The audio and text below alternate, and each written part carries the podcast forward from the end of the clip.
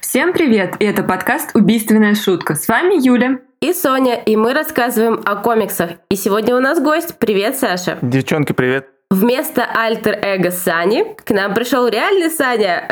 Саша Алюнин — это нердский нерд и увлеченный историк комиксов, который пишет много классных статей на гик-порталах и в своем блоге Comic Stories. По традиции мы отметим его аккаунт в посте, чтобы вы могли Сашу найти. А еще именно Саша свел нас с Юлей вместе. Потому что как-то он э, писал какой-то пост и что-то там комментировал у него в Инстаграме. И он мне пишет, о, вам надо с Юлей познакомиться. И отметил ее аккаунт. Я такая, хм, посмотрим, что за Юля. Я такая посмотрела, так, э, полистала, смотрю книги, книги. О, сингл Хейзел Чача спасает Рождество с кинообложкой. Я такая, м-м, это, это очень хорошо. Можно подписаться. Да, с этого момента я была подписана, и мы так, э, в общем, перебрасывались комментариями и сообщениями в директ. Ну и потом решили, что надо записывать подкаст. А еще мы ходили вместе на кинопоказы, которые Саша раньше Да. устраивал, а теперь перестал. Грустим по этому поводу, Саша. Мы очень грустим. Это правда. Верни кинопоказы. Вернем обязательно. Сейчас похолодает, и мы будем сидеть с Глинтвейном, и все будет хорошо. Ладно. Ну, давай сначала познакомимся. И познакомимся мы по нашей традиции с э, блиц-опроса. 10 коротких вопросов. Ты можешь на них отвечать коротко, можешь развернуто, как, в общем, сам решишь. Вопросы иногда можно толковать по-разному. Вот как тебе первое приходит в голову ответ, собственно, так и отвечаешь. Мгм. Поехали. Любимый комикс. Любимый комикс э, «Бэтмен. Земля-1». Мне он очень нравится. Это такой уже для более искушенных, э, мне кажется, читателей он подойдет. Мне, в принципе, нравится Джефф Джонс, его понимание вообще и его умение переосмысливать да, классические такие достаточно истории. Вот. И мне там, в принципе, вообще этот комикс мне понравился. Жалко, что он как-то раз так и прекратился достаточно быстро. Мне понравилась э, трактовка Бэтмена это. И больше всего мне понравилось, как он злодеев представил. То есть там злодеи вообще показаны ну, иначе немножко, чем мы привыкли. Ну да, и Альфред там тоже совсем другой. Мне тоже нравится этот комикс, он очень хороший. Поехали дальше. Марвел или DC? DC. Нет, нет, зачет? Лайки, лайки. Любимый герой? Любимый герой? Ну, Бэтмен. Бэтмен. Антигерой? Антигерой мне нравится. Вот я думал, кстати, по поводу антигероя, когда еще когда-то давно мне этот вопрос задавали. И вот сейчас я пришел к тому, что мне очень сильно нравится профессор Зум. Нравится он мне тем, что, в принципе, вот эта вся история, что они связаны были всегда со Флэшем, да, и это как бы две части, как будто бы одного целого, как две половинки, как и не я. Мне это так вот история понравилась. Вот, пожалуй, да, я Бартоун, и это вот у меня в топе сейчас. Окей. Любимая анимационная работа? А, Анимационная работа. Мне очень сильно нравится, если брать полнометражки, мне вообще DC-шные они в принципе нравятся. Мне нравится из э, полнометражных работ э, «Под красным колпаком» Бэтмен. А из сериалов мне нравится Бэтмен Тасс, конечно, да, я о нем писал много раз уже. Это вот, который в 90-х снимался сериал. Это для меня такой топовый топ, там такой классный, прям такой атмосфера такого нуара, но не слишком жесткого, да, такой без жести. Он очень, мне кажется, такой э, вельветовый какой-то, такой мягкий, приятный, ночной. Вообще, вот если хочешь куда-то погрузиться в какую-то тьму и посмотреть на Готэм, как он там прорисован, и вообще вот в моем представлении это прям какой-то канонский канон вот этот сериал. Я его всем советую, и я его всем советую смотреть на языке оригинала. Я в первый раз э, примерно где-то год, может полтора назад посмотрел его на английском, и это совсем другие эмоции. Там потрясающая озвучка, просто ну, топовый топ, я не знаю, причем, что это делалось реально в самом начале 90-х, они начали его делать. Это очень классно. Окей, но прежде чем я продолжу свои вопросы, я хочу сказать важную классную новость для всех тех, кто слушал нас с кровью в ушах. Теперь у нас звук э, на максимально пофиксен. Теперь у нас у всех есть микрофоны, даже наш гость пришел специально в звукозаписывающую студию для того, чтобы с нами провести этот день. Ну и плюс у нас теперь есть звукач. Так что класс-класс, теперь мы крутые, и, в общем, звук у нас должен быть максимально хороший, поэтому там передайте тем, кто нас перестал слушать из-за плохого качества звука, что возвращайтесь, все окей. Окей, мы пофиксили. Ну и вообще хотела сказать, что выпуск у нас сегодня про Фрэнка Миллера и его работы. Да, решил я об этом сказать, потому что, ну, кто не понял, о чем выпуск, чтобы вы знали и дослушали дальше, потому что будет очень интересно. Ну а возвращаясь к вопросам, самый важный наш и любимый вопрос – пицца с ананасами или маринара? Конечно, пицца с ананасами. Я люблю сладкое, я люблю фрукты, поэтому... И все такие... Ну все, заканчиваем. Заканчиваем запись, выгоняем его из эфира, все. Да, спасибо, спасибо, Саша, что был с нами. Да нет, ну это шутка, конечно, мы никого не шеймим за любовь к пицце с ананасами. Нет, подождите, я не могу сказать, что я ее супер люблю, но если выбирать между ней и маринарой, то 100, 200, 300 процентов, что это пицца с ананасами. Вот, а какая тогда твоя любимая пицца? А мне нравится вот закрытая пицца, кальцоны. Ладно, за кальцоны прощаешься, можешь оставаться в эфире. Спасибо. Фух, я был на волоске. Да-да. Так, дальше. Любимая книга. О, это очень сложный вопрос, э, Сонь. Наверное, я бы сказал, что это Анна Каренина. М, интересно. Вообще у меня книг очень много, которые мне нравятся. Мне нравится читать Толстого. Его такие средних лет, скажем, работы, не поздние. Мне нравится очень сильно «Три товарища», ну и, в принципе, Ремарк нравится. И я люблю... Ой, если я сейчас буду перечислять, то у нас подкаст куда-то покатится не туда. Ну да, ну да. Ты бы хотел полететь в космос? Да, хотел, но если бы был какой-то классный костюм, типа как э, Вероника у Железного Человека, вот в чем-то таком я бы с удовольствием полетел. В ракете как-то тесновато. А, для тебя важен стиль. Мы поняли. Любимая игра. Ой, хороший вопрос. Любимая игра. Skyrim, наверное. Понятно. Нью-Йорк или Лос-Анджелес? А, Слушай, Соня, если этот вопрос рассматривать в контексте Фрэнка Миллера, то Нью-Йорк. А если вообще без него, то Лос-Анджелес. Мне больше нравится там солнышко, тепло, так вот. Но в контексте Фрэнка Миллера мне больше нравятся истории про адскую кухню, они мне как-то ближе. Да, да, именно поэтому мы, собственно, и задали этот тебе вопрос. Он был неспроста, как ты сам сразу раскусил, и имеет непосредственное отношение к герою нашего сегодняшнего выпуска. Ведь его творчество очень-очень условно можно разделить на два таких больших пласта, с чего все начиналось, это Нью-Йорк, и куда все продолжалось, это Лос-Анджелес. Что ж, благодаря Блицу мы, наши слушатели, узнали тебя немного, но нам хочется больше, и потому я задам очень важный вопрос, который требует развернутого ответа. Как ты пришел к чтению комиксов и гик-индустрии в целом? Наверное, к этому, я так подумал, что к этому, наверное, не приходит в принципе, а, наверное, как-то с этим рождаются. С детства я вот сколько себя помню, с каких-то лет, наверное, я еще в школу не ходил, у меня уже были первые комиксы. Конечно, это благодаря родителям моим в первую очередь. Мы читали комиксы Диснея, в детстве с братом. Нам родители дарили Арчи, черепашек-ниндзя, вот этих, которые выходили в серии Арчи. Еще всякие комиксы. Вот, в общем-то, с этого, наверное, все пошло. Ну, в первую очередь, я бы сказал так. У меня очень всегда нравилась анимация. И сейчас она мне очень нравится. Где-то даже больше, чем сами комиксы. То есть анимация по комиксам мне бывает даже интересней порой. И из этой уже любви к анимации, да, вот тому сериалу «Бэтмен Тасс», о котором я говорил, об этих всех вот полнометражках, DC, да и Marvel. Ну, DC мне как-то больше кажется хороших работ в плане полнометражек. Из этого уже потом стала происходить моя любовь к комиксам, уже к таким, знаете, к взрослым, не к Дональд Даку, а вот именно я стал почитывать DC, Marvel. И я еще помню те времена, когда эти комиксы были, в принципе, на английском. То есть их на русском вообще не было, и чтобы их прочитать, нужно было либо качать какой-то перевод, да, такой пиратский или полупиратский, или покупать на инглише. Нет, были, конечно, комиксы, да. Переводили Брайана Майкла Бендиса, там в 90-е у нас издавали, еще что-то, но это была такая капля в море, поэтому я сейчас очень сильно прям рад, что у нас есть... Мы живем, в принципе, в эпоху, да, расцвета в нашей стране вот этих всех историй. У нас открываются издательства, это очень классно.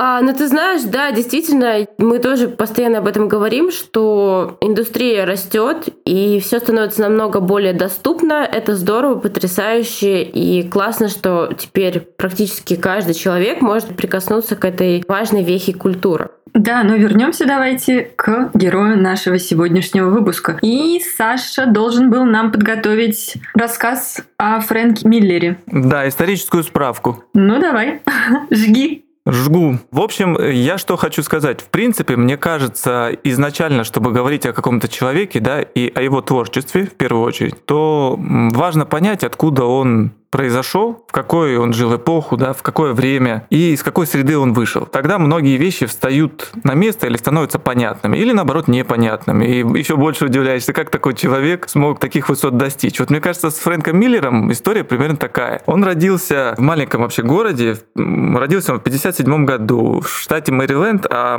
потом переехали они в Вермонт, и он там детство и юность всю свою, в принципе, жил, пока не уехал. И, в общем, семья у него была очень простая. Отец у него работал разнорабочим, он был плотником, еще куда-то устраивался на разные подработки. Мама у него работала в больнице, работала, она медсестра была. Многодетная была семья, э, семеро было детей, Фрэнк Миллер родился пятым. И, в принципе, когда вот я эти все вещи узнал о нем, я, я же раньше просто читал его комиксы, а потом когда-то узнал и думаю, вот удивительно, все-таки если в человек заложено, да, вот этот вот какой-то талант, то он его никуда, как говорится, не спрячешь, в карман не засунешь. Почему так получилось, э, что он пришел к комиксам? Он сам писал, что с детства детства он любил очень сильно рисовать, рисовать э, разные истории и любил очень детективы. Он любил детективы, с таким налетом, знаете, типа тени, с нуарностью, с такой что-то, э, чтобы был там какой-то темный город, э, мафия, какие-то убийства. Такие вещи он очень любил. Рисовал. Ну да, это как раз то, что у них называется pulp fiction. У нас почему-то это относит больше к нуару, но вот это как раз жанр криминальных романов, который как раз был в то время очень популярен. И да, он как раз к нему тяготел. Что скажется?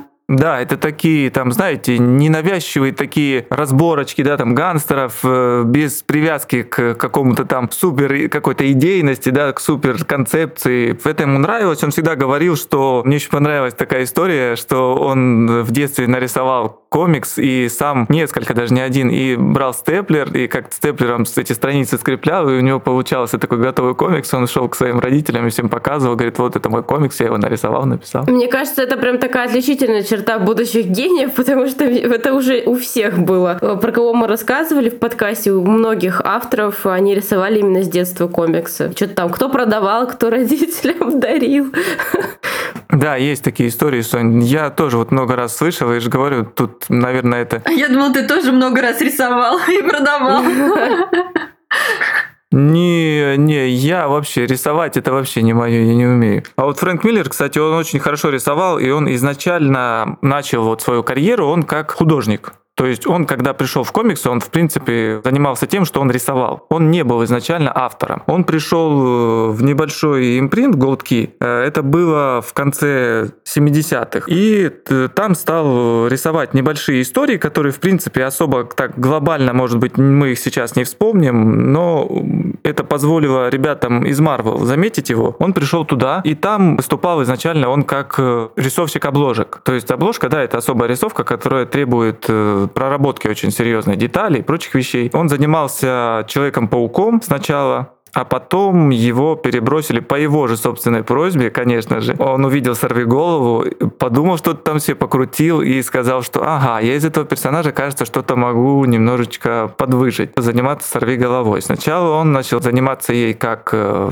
просто художник, он рисовал. То есть «Сорви голову» Фрэнк Миллер не, он не является создателем «Сорви головы» как персонажа. Он э, дорабатывал комиксы, которые изначально делал там Стэн Ли и вот эти все ребята из Марвел, которые были супер крутые. Но его именно тут, э, я об этом позже скажу, его именно часто вспоминают в связи с «Сорви головой», потому что он, в принципе, этого героя, что называется, вывел на орбиту.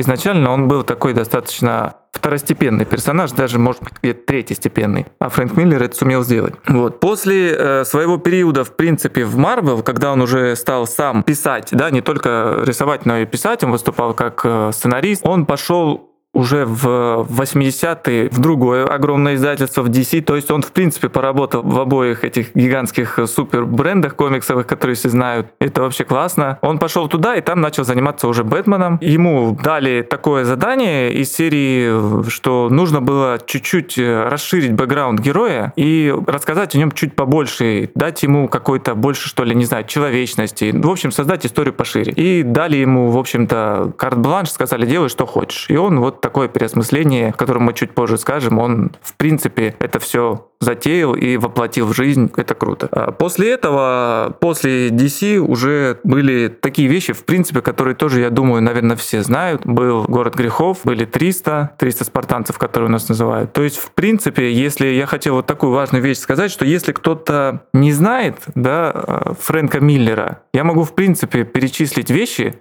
фильмы, да, которые все практически смотрели, несколько их. Это «300 спартанцев» Зака Снайдера, это «Бэтмен против Супермена» вот этот с Беном Аффлеком, и... «Город грехов» с Родригесом. Да, «Город грехов» Роберта Родригеса, я что-то меня заклинило. Эти фильмы, в принципе, знают все, и да, все они построены так или иначе, или они построены на работах Фрэнка Миллера. И тот вклад, который он внес, в принципе, в поп-культуру, это очень серьезно. Вот, в принципе, это так вот кратко то, что я хотел, как говорится, от себя сказать, да, о нем, о его биографии. Если у вас есть что-нибудь дополнить, мне бы интересно тоже было послушать что-нибудь интересное. Я бы хотела два маленьких фан-факта добавить о Миллере. Он вообще с детства очень, да, ты, как ты говорил, был фанатом комиксов, и он реально очень любил Марвел. Он, собственно, в Нью-Йорк ехал именно, чтобы работать когда-нибудь в Марвел. И он э, как раз в детстве очень часто писал письма в Марвел, и одно из них было напечатано в третьем номере The Cat в апреле 78 года. Так что можно сказать, что апрель 78 это дебют Миллера в комиксах.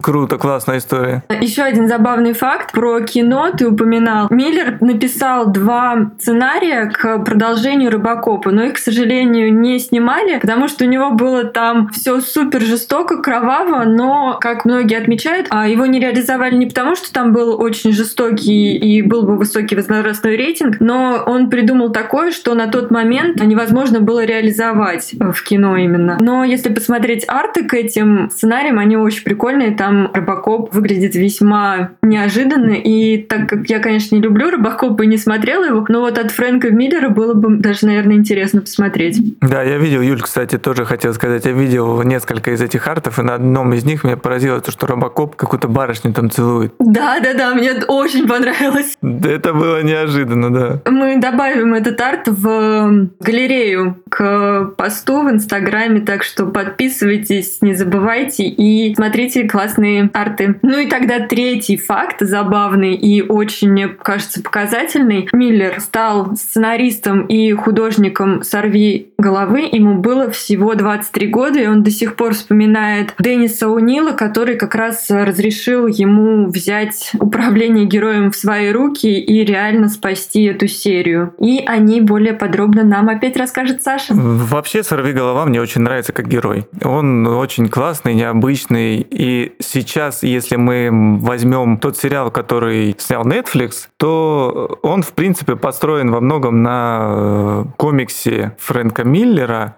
но не, о том, не на том, который изначально выпускался в Marvel, а который он уже в 90-е написал и который был издан. Это был комикс э, «Сорви голова. Человек без страха». Вот на нем, если кто-то смотрел сериал с Чарли Коксом, может быть, вот я вам советую, и вы решили посмотреть его все-таки. Укоризненный взгляд. Нет, ну он классный, он реально крутой, очень. Не, правда, правда классный. Я посмотрела целую одну серию, и мне очень понравилось, но по своей э, традиции я бросила смотреть этот сериал. Да, Саша его всем втюхивает. А я, кстати, вчера начала смотреть Stargirl. Очень прикольно. Да? Это ну так, типа, мини-сайдбар куда-то в сторону DC. Типа, фу, Марвел, хватит прям Марвел. А я начала смотреть Академию Umbrella. О, наконец-то! Молодец. Я дойду обязательно до сериала «Сорви голова». Я вот вернулась как раз ради этого в Москву. У меня теперь есть суперскоростной интернет, и я не буду ждать, пока загрузится одна серия три часа. Поэтому у сорви головы есть шансы. А, вот так, в этом было дело. Ну ладно, зачтено. Да, Юля так себя оправдала, просто я вижу по ее выражению лица.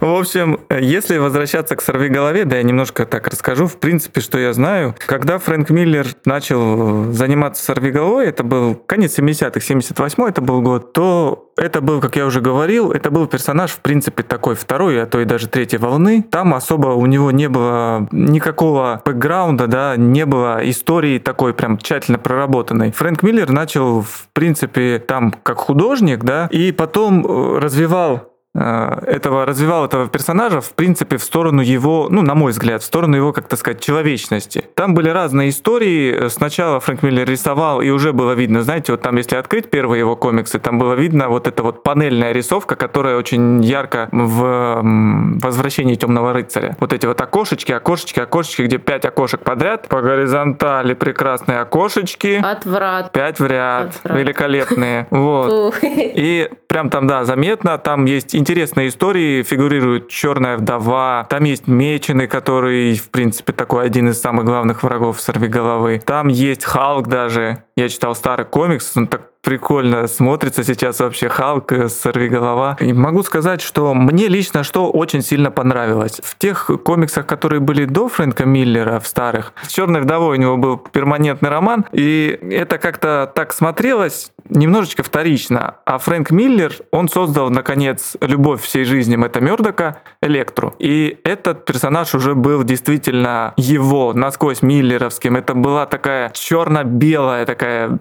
женщина с точки зрения душевных качеств, я имею в виду. То есть она была очень непостоянной. С одной стороны, она была хорошая, вроде бы как, да, все в порядке. Потом она, значит, она его сначала любит, потом она становится членом клана профессиональных убийц. Вроде бы она изначально такая хорошая девчонка из эм, семьи дипломата и все в порядке, она получает блестящее образование. Они, кстати, там по комиксам они знакомятся как раз вместе, когда они учились в университете. А потом оказывается, что чернота, которая есть в ней, она берет вверх, ее темное начало. И это очень интересно наблюдать. Они получаются как два антипода. То есть э, Мэтт Мёрдок, э, он все время, он католик, и он все время приходит там к этим мыслям, что вот в нем есть темное начало, и он старается его победить, и он побеждает его, ну, в принципе, в глобальном плане, а у Электры наоборот. Она получилась так, что в итоге ее темное начало взяло верх. Всегда осталась привязанная вот к этому, к Мэтту Мёрдоку, он был для нее якорем, ее там убивали в комиксах, потом она воскресала, и всегда, уже даже после своего воскрешения она его спасала, то есть все равно что-то, какая-то часть добра в ней находилась. Мне вот нравятся очень такие герои. Мне, в принципе, поэтому нравится нравится Фрэнк Миллер, его взгляд на того же самого Бэтмена — это такая вот выпуклость и неординарность да, героев, мне кажется, мне самое больше всего вообще, что в его комиксах поражает, что они были написаны, вот если взять, да, того же Бэтмена, это была середина 80-х, и сейчас ты это открываешь, и лично мне кажется, что это такой вот прям... Этот вот комикс, э, год первый, он мне ровесник. Я его открываю и понимаю, что это просто пушка. Вот тогда такое придумать, тогда это был, конечно, наверное, вообще разрыв шаблона полный. По поводу э, «Сорви головы», еще что мне хотелось рассказать, то Потом, как я уже упоминал, в 90-е Фрэнк Миллер вернулся к этому персонажу и написал, как у нас сейчас модно говорить, origin про него. И, ну, наверное, это так правильнее назвать. Он там как раз вот ходит э, в таком еще черном костюме, который у него в начале сериала в первом сезоне. Вот, Юль, ты видела же, да? Уже? Видела, да, костюм. Да, черный костюм, просто такая, просто повязка на, угу. на глаза и просто облегающие трико и перчатки. Вот он в таком там, тоже там показывает первые его, так скажем, шаги, пока рассказывают о его детстве. Очень так это интересно посмотреть. Тоже там фирменные вот эти миллеровские панельки квадратные, которые Sony не понравились. Мне интересно было этот комикс прочитать. Он состоит, по-моему, там 4 тома. Это было любопытно, такой бэкграунд посмотреть. Это э, об этом и рассказывалось немножко и в старых комиксах тоже. Там, когда Бен Урих, э, журналист, который в сериале тоже есть, кстати, классно его там сыграл, актер. Там Бен Урих тоже в старых комиксах расследовал, кто же такой Сорвиголова. Он накапывал там информацию по поводу Мэтта Мёрдока. И, но более полно, так прям скажем, это показано вот в комиксе, рассказано в комиксе «Человек без страха». Я когда-то тоже у себя в блоге публиковал, когда «Сорви голове» писал а, в рубрике «Комикс Алфавит», публиковал там части выдержки из этого комикса, и я его, в принципе, всем советую, кто хочет с персонажем познакомиться, потому что, может быть, старые 70-х «Сорви голова», ну, не всем зайдет. Это я люблю старые такие комиксы. А, в принципе, вот этот, который «Сорви голова. Человек без страха», четырехтомник, он вполне себе читается быстро, он такой бодренький и современный, поэтому я советую почитать его, если у кого-то есть настроение и желание вообще узнать побольше о Мэтте Мёрдоке. Вот. Но он на русском выходил, не выходил? Не помнишь официально? Ой, Юль, я вот этого... Да, он есть. Да-да-да, есть. Да, у него такая у него такая обложка чем-то напоминает э, по гамме вот э, год первый, который у меня сейчас лежит, я с собой его взял. Какая-то такая красно-черная обложка. Ой, супер, поищу тогда. Я все-таки люблю комиксы в бумаге. И да, мы подошли к году первому, а значит, он у нас у всех с собой. И о нем расскажет Соня. Или ты не о годе первым? Ну, да, будет, конечно, обязательно и про год первый, и, и про год последний, но начну все-таки с последнего, потому что тот роман, про который мы будем сегодня говорить, э, «Возвращение темного рыцаря», это был первый графический роман Миллера о Бэтмене. Когда рассказываешь о каких-то таких культовых графических романах, которые вошли в топ-20, в топ-10 и так далее за всю историю комиксов, то это очень сложно, потому что есть свое какое-то вот предвзятое мнение и есть то, что этот комикс глобального привнес в индустрию. И опираясь на эти заслуги и мнения критиков, ты понимаешь, что, возможно, ты что-то не разглядел в этом произведении, но на самом деле все не так просто из-за того, что данные комиксы написаны были достаточно давно, в 86-87 году, потому что, конечно, сейчас все это воспринимается по-другому, а не потому, что мы недостаточно какие-то там просветленные личности. Начну я, конечно, с возвращения Темного рыцаря, потому что, как я уже сказала, именно он стал первым графическим романом Фрэнка Миллера о Бэтмене. Он вышел в 1986 году и сразу же завоевал внимание читателей. И это неудивительно, потому что автор решил затронуть такой очень больной для фанатов Бэтмена вопрос, как отставка Темного рыцаря и то, что может случиться после этого. Итак, Бэтмену 55, он уже 10 лет как находится в отставке и не надевает больше свой костюм. На первый взгляд кажется, будто все не так плохо, миллиардер Брюс Уэйн полон жизни и увлечений, но погружаясь глубже в историю и читая диалог Брюса с его старым другом комиссаром Джимом Гордоном, мы понимаем, на самом-то деле он скорбит о том, что ему пришлось оставить дела Бэтмена и совершенно не чувствует себя в своей тарелке. О себе в этом состоянии он говорит «Я зомби, я летучий голландец, я мертвец, вот уже 10 лет я мертв». События начинают нагнетаться тем, что в городе орудует банда мутантов, которые решили с помощью грабежей, нападений на людей и прочей мерзости захватывать власть в Готэме. Это из каждых уст, это из каждого телевизора, это в каждой газете. И Брюс просто не выдерживает этого накала событий, этого взлета уровня преступности в городе, что понимает, он больше не может сдерживать Бэтмена внутри себя и выпускает его наружу. Снова надев спустя 10 лет свой костюм и выйдя на борьбу с преступностью, он говорит, это должно было стать мукой. Я должен был быть грудой дряхлых мышц, сломленный, истощенный, обездвиженный. И будь я старее, я бы таким и был. Но сейчас мне снова 30, даже 20 лет. Дождь на моей груди — это крещение. Я заново родился. Для того, чтобы усилить этот эффект возвращения Бэтмена к молодости, Фрэнк рисует его молодым на этих кадрах. Ну вот он прям реально выглядит там как Бэтмен в рассвете своих сил, потому что дальше, когда мы удаляемся ко второй, там, третьей, четвертой книге, то видим, что он уже выглядит совсем не так, и он уже более старый даже в костюме Бэтмена. Помимо того главного события, что он вернулся, поднимаются такие важные вопросы, как нужен ли Бэтмен вообще и что будет значить для города его возвращения. Например, доктор Бартоломи Томми Волпер, психиатр Двуликого и Джокера, считает, что именно Бэтмен привел их к становлению преступниками. И тут будто бы Фрэнк и сам не понимает, действительно ли Бэтмен является той заразой распространения преступности Готэми или наоборот, является тем, кто сдерживает ее все это время. Потому что сначала нам вроде пытаются показать, что вот Бэтмена нет 10 лет, и при этом все становится только хуже. Преступность вырастает, сколачиваются какие-то непонятные банды. То есть город погряз в убийствах, насилии и прочем.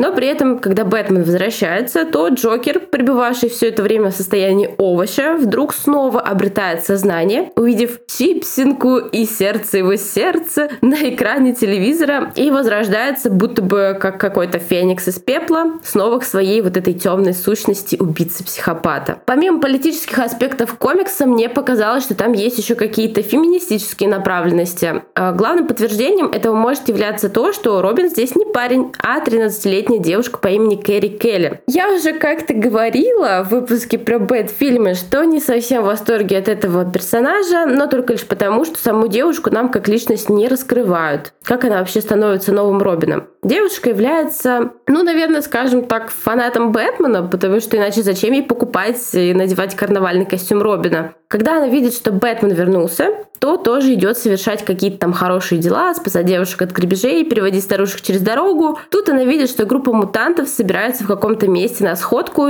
с их главарем и отправляется за ними. Ну а там отважный и неустрашимый Бэтмен на танке приехал разобраться с этой группировкой, затеял драку с этим самым главарем, но получилось вроде как ничья, потому что, несмотря на то, что главарь а, упал, там лежит и все такое, и это считается, что вроде как проиграл, но при этом он не окончательно повержен. А вот Бэтмена потрепало как никогда. И тогда Кэрри в костюме Робина помогает ему добраться до своего танка, и там Бэтмен предлагает ей стать Робином и говорит «Привет, меня зовут Брюс». Ну и, конечно же, Альфред в шоке с этого всего. Ну, на самом деле, посмотрев экранизацию уже раза три, перечитав два раза комикс, теперь я, наверное, все-таки понимаю, почему произошло все это так быстро. Наверное, потому что Бэтмен не может без Робина. Как гласит известная фраза из комикса «Смерть в семье». И потому что, наверное, изначально, когда он еще в полусознании первый раз видит Кэрри в костюме Робина, то он путает ее с Диком Грейсоном. Ну и сама по себе она достаточно хороший и толковый напарник, который на протяжении всей истории качественно справляется со своей ролью. Продолжая тему феминизма, хочу затронуть такой вопрос, что преемницей уходящего в отставку Джима Гордона становится женщина капитан Эллен Йиндел, что весьма нетривиально, особенно для того времени. И еще один момент, который есть и в комиксе, и его киноадаптации, это надпись на футболке, закрывающей пышную грудь ведущей новостей, которая гласит «All this and brains too», что означает «все это и мозги тоже». По-моему, классная надпись, которая намекает, что пора перестать сексуализировать женский образ и видеть в нем только мясо и объект для удовлетворения. А еще Фрэнк не забыл добавить возвращению Темного рыцаря и драматизма. Да, первый раз я читала, поела стекла, как говорится. Мое сердечко было разбито, но потом его склеили, слава богу. В интервью, кстати, Миллер говорил, что на сюжет его вдохновил «Грязный Гарри». Возможно, он имел в виду фильм 1983 года «Внезапный удар», который так же, как и сюжет данного графического романа, описывает постаревшего героя, вернувшегося к борьбе с преступностью после долгого перерыва. В 2001 году комикс получил продолжение, также написанное Фрэнком Миллером под названием «Темный рыцарь снова наносит удар» и триквел «Темный рыцарь 3. The Master Race» или «Раса господ», ну, это перевод, который я читал, с автором которого выступил Брайан Азарелло. Кстати, вы читали это продолжение? Я вот вчера, э, точнее не вчера, а когда вот еще читал первый раз, я ради любопытства заглянула и прям чувствуется, насколько изменился у Фрэнка Миллера стиль рисунка. Во-первых, он стал более карикатурным, во-вторых, добавились вот эти вот психоделические фоны ЛСД какого-то сзади а, на, за персонажами. Ну и, в принципе, сам сюжет не знаю, наверное, очень далеко ушел от того, что было в первой книге. Потому, наверное, его и не издали в России. У нас в России можно найти только вот а, самую первую книгу «Возвращение темного рыцаря» в Харди, конечно же, от Азбуки. Девчонки, я хотел сказать, можно? Соня, ты спрашивала по поводу читали или не читали продолжение. У меня настолько трепетное отношение вот к году первому и к возвращению темного рыцаря, что я как-то не решился читать продолжение, потому что, а, знаете, вот этот вот э, предпоследний концерт Аллы Пугачевой, который каждый раз оказывается пред-предпоследним. Это вот я вот очень боюсь, когда, когда человек не может уйти красиво. Как-то вот мне это от этого бывает грустно, потому что бывают действительно потрясающие просто не только комиксисты, а вообще да, творческие люди, которые потом вот в конце уже своей карьеры, или как это сказать, своего творческого пути начинают э, какую-то делать, какую-то дичь. Или не дичь, или просто они уже исписываются. Поэтому я не стал это читать, и как-то я побаиваюсь разочароваться. Да, я тебя прекрасно понимаю. Потому что, например, комикс «Возвращение темного рыцаря», тот самый легендарный, его называют первым в списке 25 величайших графических романов о Бэтмене. Ну, а тех стараются лишний раз не упоминать. И да, действительно, на данное произведение до сих пор опираются многие создатели бэтфильмов и те, кто пишет хоть что-то, связанное с этим персонажем. Например, тот же самый «Бэтмен против Супермена», та сцена, где Бэтмен в бронекостюме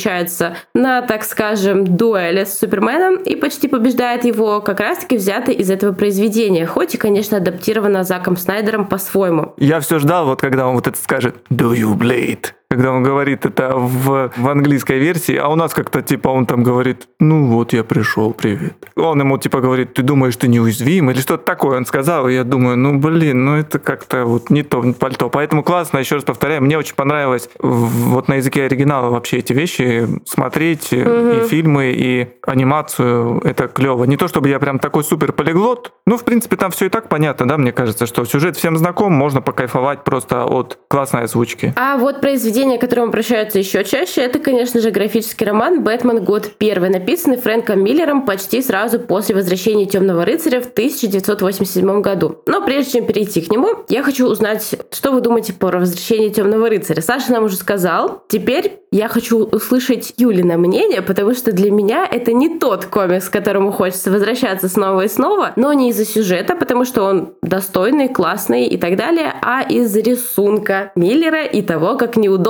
он расположил кадры и текст. Он там такой малюсенький, и мне было супер неудобно читать. Потому, если я захочу освежить в памяти сюжет, лучше посмотрю его экранизацию. Экранизацию мы все очень-очень любим. И тут я с тобой соглашусь по поводу рисовки. Мне она тоже не зашла. Но, подумав немного, я планирую вернуться к этому комиксу, наоборот, именно потому, что мне рисовка не понравилась. Я люблю докапываться до каких-то таких вещей и хочу понять, почему она мне не понравилась. И как-то через со временем ее, может быть, прочитать и переосмыслить. Э, слушайте, можно я вот Юлю хотел чуть-чуть дополнить по поводу возвращения Темного рыцаря? На днях, когда я думал, мне такая пришла мысль в голову немножко крамольная. Мне кажется, что Фрэнк Миллер не очень хороший художник, и он не супер крутой писатель. И я подумал, а что же в нем такого крутого, что мне в нем так нравится? Это концепции. Я бы его назвал таким концептуалистом, если такое слово есть, и оно здесь применимо, то вот именно его употребить. Потому что самое классное — это те истории, которые вот он придумывает. Ну, то есть сама идея у него классная. Да, да, да. А все остальное потом, рисунок, там, текст, это уже как бы обрамление. Он пытается свою мысль досказать, дополнить, да, но вот те именно самые идеи, которые он предлагает и впуливает, они настолько бывают иногда крышесносными, ну, для меня, по крайней мере. Может быть, я тут немножечко, конечно, предвзят, потому что мне это, в принципе, нравятся вот эти вот его вещи об Бэтмене обе. Да нет, на самом деле, идеи, да, у него классные, но, опять же, рисунок — это не его сильная сторона. А вот год первый, например, был проиллюстрирован уже не Миллером, а Дэвидом Мацукели, и это однозначно большой плюс в моих глазах.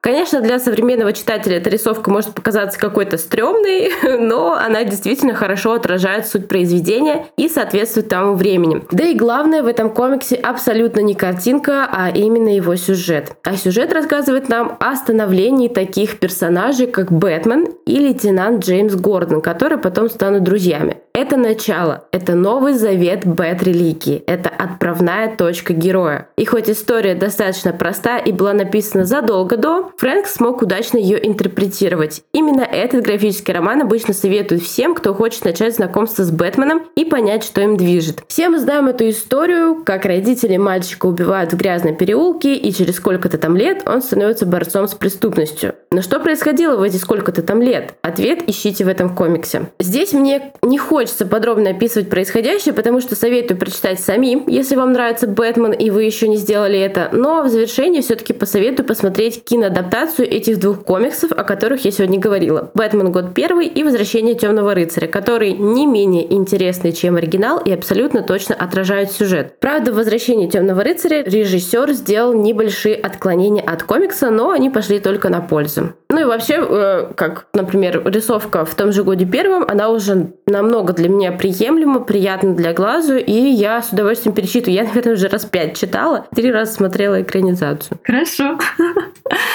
Ну да, вы как мы уже рассказали сначала, у Миллера был Марвел, потом DC. Ну да, Миллер выбирает самых лучших.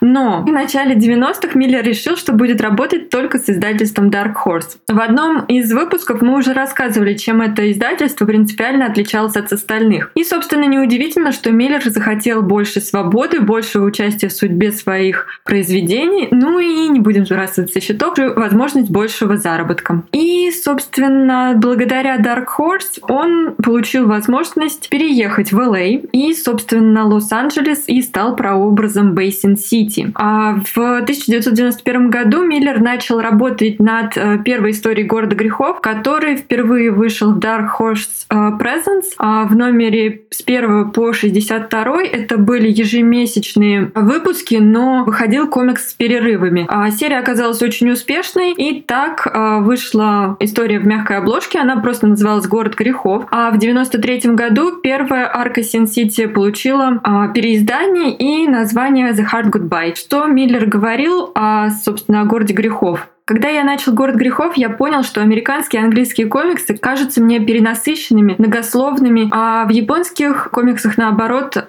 слишком много пустого места. И поэтому я попытался создать гибрид. Всего у него вышло 7 yarns, как их э, называют, или 7 притч, историй, томов. Выбирайте, что вам больше по вкусу. Получается 6 новелл и еще один сборник с небольшими историями, которые впоследствии издали одним томом. У нас, получается, выходило от издательства Амфора, и вот этот сборник отдельных историй, он вышел как шестой том, что, в принципе, не совсем корректно. Значит, истории все не имеют одного общего сквозного сквозного сюжета, но при этом они связаны героями, ну и, конечно же, местом, городом грехов. Уникальная миллерская атмосфера города, как бы мы уже видели ее и в «Сорви голове», и в «Бэтмене», где просто потрясающий Готэм, который реально смотрится как отдельное действующее лицо, но именно город грехов, именно он стал таким полновесным персонажем комикса. Л.А. стал для Миллера идеальным прообразом порочного и жестокого города.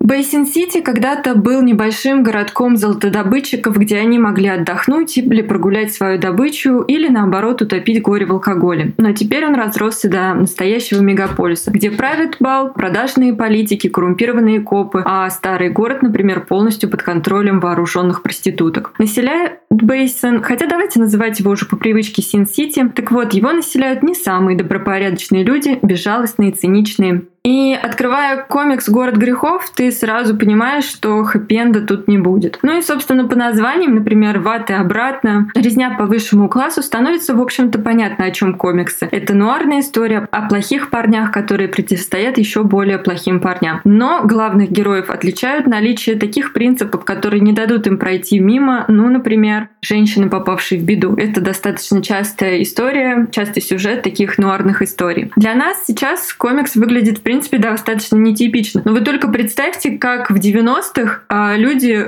открывают комикс и видят там вот это. Действительно, это то, что ну, мне кажется, перевернула во многом дальнейшую историю комиксов. Конечно, можно сказать, что Миллер готовил нас к городу грехов в других своих произведениях. Особенно это заметно в Ронине. Вот только город Миллера выкручивает здесь все на максималке. Син-Сити — это те же самые криминальные истории, которыми он зачитывался в детстве, тот же самый Pulp Fiction, но реально на максималках. Здесь черная кровь льется ведрами на каждой странице. Главный герой идет к цели по трупам, и при этом его жестокость можно сравнить с отъявленными злодеями всяких обычных комиксов. При этом он остается хорошим парнем, которому ты сопереживаешь. Видимо, в его героях есть вот все-таки какой-то стержень, который а, не дает им стать полностью черными. При этом все это доведено реально до абсурдно, но выглядит очень и очень круто. И всего этого Миллер достигает буквально самыми минимальными выразительными средствами. А в первых выпусках рисунок вообще черно-белый. Сначала это такие небольшие тонкие линии, но дальше линии становятся все жирнее. У нас реально получается полностью залитые тушью герой. И дальше он использует иногда один очень яркий контрастный цвет, например, желтый или красный, и он появляется только для того, чтобы выделить какие-то детали и придать дополнительную атмосферу. И чернота вот это становится еще более черной, можно сказать. Реально это прям прям вау. Но принимите во внимание то, что я действительно очень люблю этот жанр и люблю криминальные романы и в книгах, и в кино, и в комиксах. Поэтому, как бы, если вы тоже любите, например, Тарантино, Гая Ричи, Родригеса, то эти комиксы вам, возможно, понравятся, а возможно и нет. Вот, кстати, с последним а, интересно вышло, что Миллер именно ему доверил экранизацию, потому что Миллер говорил, что очень разочаровался в кино в 80-х, но Родригес пришел к нему уже с отснятым маленьким вступлением, и посмотрев его, Миллер понял, что это именно то, как он хотел, чтобы выглядел его комикс на экране. Потому что Родригес реально собирался переложить вот покадрово комикс. Он даже планировал, чтобы реплики всех героев были именно в баблах. Но в итоге они отказались, к счастью, я думаю, от этой идеи. В фильм вошли четыре ярна. Это «Трудное прощание», «Большая смачная резня», «Тот желтый ублюдок» и «Клиент всегда прав». Здесь также действие происходит в городе грехов, и второстепенные герои одной истории становятся главными в другой. То есть, э, опять же, единого сюжета нет, но при этом создается ощущение, вот так же, как и в комиксах, когда мы все эти семь историй читаем, что все это происходит в одном месте и буквально чуть ли не в одно время, когда этот проходит, например, в одной арке, и ты знаешь, что это он только что убил чувака из другой, ну, потому что там все постоянно кого-то убивают. А в фильме очень крутой каст, который, мне кажется, прям идеально соответствует герою Миллера. Это такие герои, знаете, вырезанные топором буквально, как Микки Рурк, Брюс Уиллис, опять же, там есть Клайв Оуэн, Бенисио Дель Торо. Мне нравится в кои-то веки Альба там, потому что так она мне не особенно нравится. И вот, честно, идеально в этой роли, со своей ролью справился Элайджа Вуд. Мне кажется, он даже лучше получился, чем у Миллера в комиксе. Это было очень забавно. А да, мне фильм как бы понравился, но не сразу, потому что первоначально, когда он вышел только в 2005 году, мне он вообще не понравился, что-то все черное, ничего не понятно, все какие-то очень отбитые, что-то происходит, но непонятно что. А сейчас, пересмотрев его, я поняла, что он очень клевый. Также в 2014 году вышел «Город грехов 2. Женщина, ради которой стоит убивать». И здесь Миллер и Родригес решили дорассказать историю как бы из первого фильма. И как планировал Миллер, Фильм будет одновременно приквелом и сиквелом разных историй, которые происходят до и после, во время первого фильма. Но зрителям эта идея не особенно понравилась, и фильм провалился в прокате и получил в основном негативную критику. Если возвращаться к комиксу, то я реально однозначно советую вам с ним ознакомиться, если вы еще не. Потому что Миллер — это тот человек, который поменял представление о комиксах и о криминальных историях. После его вот этих нуарных э, историй очень очень-очень много художников стали рисовать в таком миллеровском стиле. Очень много историй, которые выходят э, тоже под Миллера. Но не стоит забывать первый источник. Еще хотела сказать, что криминальные истории всегда были популярны в США. Мы об этом уже рассказывали в выпуске про изнанку комиксов. И до Миллера никто так не рисовал. И никто не создавал настолько целостной истории, где бы рисовка просто вот настолько соответствовала жанру. Это его огромная заслуга. Потому что, когда выходили до этого в палп истории, они были достаточно со стандартной рисовкой. Именно Миллер добавил нуара. Также у него чуть позже выходили 300 спартанцев или ну, вообще в оригинале они 300, а, но, честно говоря, этот комикс мне не очень нравится, признаюсь вам. И фильм мне вообще не нравится. Даже Джерард Батлер не спас ситуацию. Да нет, фильм-то хороший вроде как, и тоже культовый, но это не значит, что он для всех. Ну, кому-то не нравится, это нормально. Ты знаешь, вот интересно, что с «Городом грехов» из 300 у меня совершенно разные, потому что изначально, как вышел 300, мне он понравился, а теперь я его пересмотрела и понимаю, что что-то там не так. Зак Снайдер не смог. Да что ж ты к нему прицепил? Может быть, да, Юль. Я его тоже смотрел э, в кинотеатре тогда, когда он вышел. И все, с тех пор я его больше не пересматривал. Тогда он мне очень сильно понравился. Мне прям казалось, что это вау, прям какая-то бомба. И я, честно говоря, в таких случаях обычно не пересматриваю фильмы, потому что я потом боюсь, думаю, сейчас вот впечатление испортишь свое. Вот как, в общем-то, у тебя и стало. Возможно, смотрится сейчас не так круто, потому что компьютерная графика уже шагнула далеко вперед, и это немного смотрится как бы наивно и не так круто, как тогда, когда этот фильм выходил. Но нам стоит перейти к нашей постоянной рубрике рекомендаций. Саша, у тебя есть что-нибудь, что бы хотел бы порекомендовать в этом же стиле? Книгу, фильм, комикс, что-то такое, что ты хотел бы порекомендовать? Ну, в принципе, глобально, наверное, я уже прокололся, и вы все мои секреты выдали по поводу сериала, да, про «Сорви голову». В принципе, все вот эти истории, которые связаны с героями адской кухни, мне мне очень сильно нравится вот эта закрытая теперь уже вселенная Марвел, да, сериальная вселенная Марвел, которая была на Netflix. Ее закрыли, я так проговорю, просто закрыли, потому что, собственно, Disney поглотил Марвел, и они стали свой стриминговый сервис делать. И это, то есть сериалы были закрыты не в силу низких рейтингов, не потому что они были плохие. Это сериалы «Каратель», «Сорви голова», «Люк Кейдж», Джессика Джонс. Джессика Джонс, да, и «Железный кулак». Да, вот получается. Ну да. Ну, защитники раньше закрыли, нет? Ну да, «Защитники» — это кроссовер, который вышел посередине где-то всех этих сериалов. Ну да. Его делали не те люди, которые делали эти сериалы, и он получился не очень, так скажем, удачным, мягко сказать. Он очень такие отзывы получил, я сколько читал. Я сначала думал, ну, может, я придираюсь, начал читать отзывы, и что-то его все прям так поругали. Вот. И поэтому, в общем-то, защитников, ну, можно так просто для интереса посмотреть, да, потому что там просто канва рассказывается, они там все, там все четыре героя пересекаются. Каратель, он, у него отдельная своя вселенная. В целом он пересекается с «Сорви головой», если, Юль, посмотришь. Да, хорошо, я посмотрю, посмотрю, да. Окей, хватит меня шеймить. Нет, ну что шеймить?